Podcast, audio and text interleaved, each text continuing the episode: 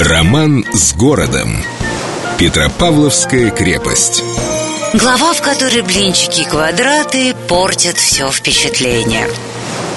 Петропавловская крепость так ни разу и не выполнила своих основных функций. Оборонительным сооружением она не была. Зато на протяжении двух столетий она была тюрьмой, причем самой страшной тюрьмой в Российской империи. Знающие люди тревожным шепотом рассказывали, что некоторые камеры Петропавловской крепости имели форму яйца, и узник в них не мог вытянуть сразу обе ноги или, например, встать в полный рост. Места не хватало, бедняга, скрючившись, проводил в темноте и тишине долгие годы, превращаясь превращаясь в жалкое подобие человека. Но это еще что? По сведениям знающих людей, одного арестанта содержали голышом, усадив на балку, так что с высоты несчастный постоянно видел лишь текущие перед глазами равнодушные воды Невы. А другого, социалиста по фамилии то ли Петров, то ли Сидоров, злодеи из Петропавловки бросили в каменный мешок, который медленно заполнялся водой.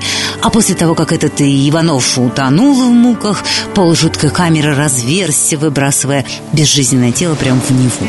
Ну, ни одной такой камеры никто отродясь не видывал. Но это, конечно же, только потому, что правда настолько пугающая, что ее предпочитают скрывать. На этом фоне, конечно, абсолютным вымыслом смотрится история про князя Кропоткина, который, например, имел доступ не только к богатой библиотеке Петропавловской крепости, но также получал книги из хранилища Академии наук.